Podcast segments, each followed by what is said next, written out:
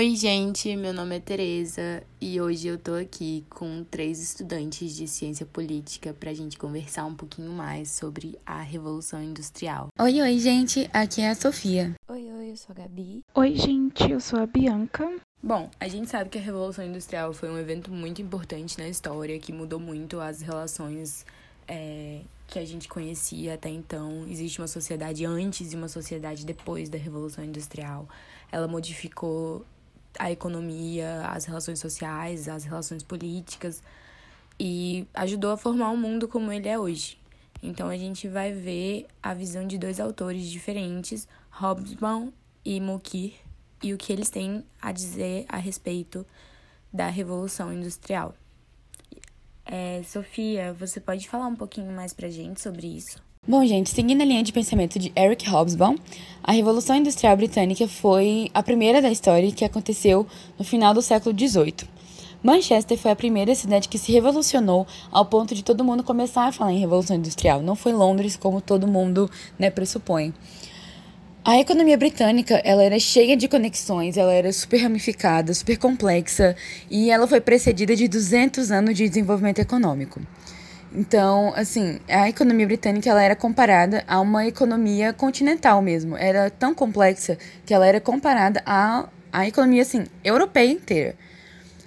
Existem três condições para que a revolução industrial acontecesse na Grã-Bretanha: o mercado interno, o mercado externo e o governo. Bom, o mercado interno é um ponto é, complexo dessa, dessas condições, porque o mercado interno ele cresce de maneira é, muito devagar. É, tudo é muito a longo prazo, nada é muito imediato, tanto que, né, como foi dito, a economia britânica, na Revolução Britânica, foi precedida de 200 anos desse desenvolvimento econômico para poder acontecer. O mercado interno só pode crescer de quatro formas: crescimento populacional, transferência de pessoas de rendas não monetárias para rendas monetárias, aumento da renda per capita e advento de bens produzidos industrialmente. Dessas quatro maneiras, somente o advento de bens produzidos industrialmente é algo imediato. Mas uh, o fato da economia ser dinâmica foi algo mais considerável do que o aumento populacional, já que somente o crescimento demográfico não explica né, o desenvolvimento econômico da Grã-Bretanha. A grande vantagem do mercado interno antes da Revolução Industrial era a constância e a sua dimensão. Favoreceu muito né, para que essa Revolução Industrial acontecesse primeiramente na Grã-Bretanha. O mercado externo também é outro ponto crucial para essa revolução acontecer. O mercado externo crescia muito mais do que o interno, tanto que Hobsbawm compara o crescimento externo eh, em relação ao mercado interno entre razão geométrica e razão aritmética a maior parte da produção de algodão, por exemplo, era exportada. Nada, assim, só pouca coisa ficava dentro do mercado interno. A Grã-Bretanha monopolizou o comércio assim, mundial e isso foi crucial para que a revolução acontecesse, porque foi a conquista dos mercados de exportação e destruição da concorrência. Porém, nada disso seria possível se a Grã-Bretanha não tivesse um governo que estivesse disposto a guerrear e a colonizar outras nações para se estabelecer como potência mundial, como economia mundial. O governo britânico né, estava disposto a chegar a esse objetivo e todas as guerras que aconteceram nesse período foram com objetivos econômicos, todas as colonizações foram com objetivos econômicos de dominar mesmo a economia mundial. E isso também favoreceu a marinha, né, porque não tinha avião, então a, a Grã-Bretanha tinha que navegar para outros países e por isso a revolução tecnológica também nesse período foi muito forte. A marinha né, melhorou bastante e isso também contribuiu para a revolução industrial acontecer. Então, como a Sofia citou, a marinha, né? A Inglaterra também, ela dependia muito das navegações é, e do comércio ultramarino. Então, quando surge este mercado eles começam a vender esses bens em maior quantidade e com um preço menor. E a partir daí também eles começam a utilizar as colônias como fonte de matéria-prima. Então, aí a gente vê uma criação de sistema econômico para a produção de bens utilizando plantation é, e o sistema escravista.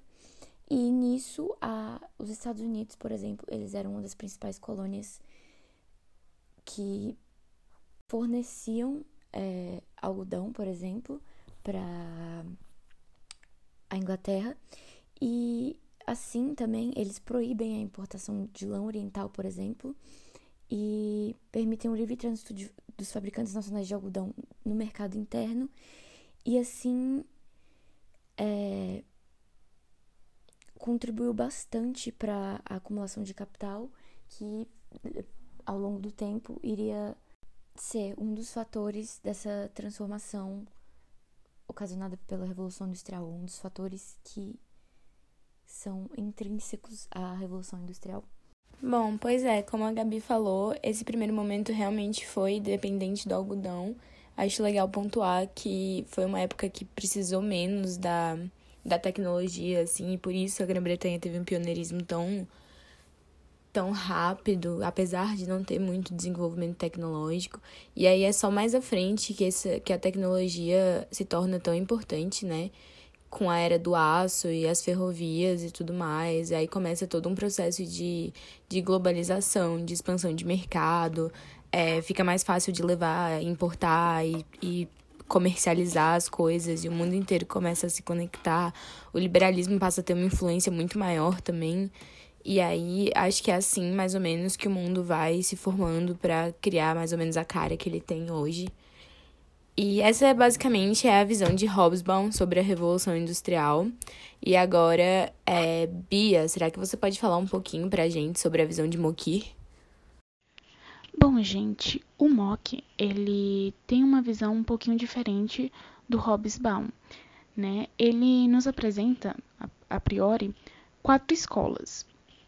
É a escola da mudança social, que aí fala sobre é, a mudança, né, as transformações que ocorrem no mercado, as transformações da pessoa, do, dos meios de, de, produção, né?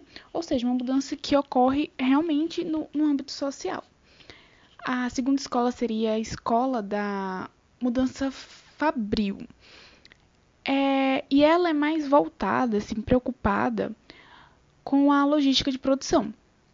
Enquanto isso, a escola da mudança macroeconômica é, ela enfatiza a Revolução Industrial a partir dos anos 30, né? E aí fala sobre também dar muita ênfase às manifestações quantitativas. A última escola é a escola tecnológica e é a escola que o Mock ele é adepto, né? Ele acredita. E ela fala basicamente sobre as inovações tecnológicas. Então ela fala sobre a revolução industrial a partir dessas inovações tecnológicas, Claro que não são tipo, todas as inovações, as inovações que o MOC considera importante, né, ele dá ênfase a essas inovações. E aí ele nos apresenta também dois tipos de indústria, que é a tradicional e a revolucionada. A indústria tradicional, ela é a que treina e aí e vai possuir influência na indústria revolucionada. E o que, que, seria isso, né? Ele fala que essa indústria tradicional é, é aquela que possui, por exemplo, máquinas, né, inovações tecnológicas, mas que não abandonou totalmente a mão de obra humana. Então, assim, principalmente na indústria têxtil, isso foi visto, né, de ter máquinas, mas que ainda o trabalho humano, né, braçal, ainda estava presente. E o Mock, ele tem uma visão muito muito econômica desse processo, né? Então ele fala sobre a Inglaterra, sobre a economia da Inglaterra na, na época, né? E ele até diverge alguns pontos com Hobsbawm, porque ele fala sobre a dívida pública muito alta da família da, do país da Inglaterra na época e os impostos altos. Então ele dá uma uma ênfase a isso. E só para finalizar a explicação, o MOC ele também fala sobre a proto-industrialização e aí nesse sentido ele fala sobre o artesanato, né? Porque havia o artesanato e surge a indústria. Então assim a indústria vai crescer, vai melhorar, digamos assim, e supera, né, e derrota o artesanato, assim, entre aspas, né? Porque ele vai modificar o meio de, de produção e o ritmo também, né? E aí ele fala sobre as corporações de ofícios que existiam na cidade, né? E que começam a terceirizar os trabalhos manuais no campo, terceirizar e ainda separa também, né? como isso vai acontecer. É, e ele acredita assim que alguns que as indústrias surgiram dessa forma, né? É, e essa é uma, da, uma outra diferença entre o Mock e o Hobsbawm. É, bom, gente, obrigada por escutar. Eu espero que eu tenha ajudado é, na explicação e que possa ter deixado o assunto mais claro. E até a próxima. Tchau, tchau.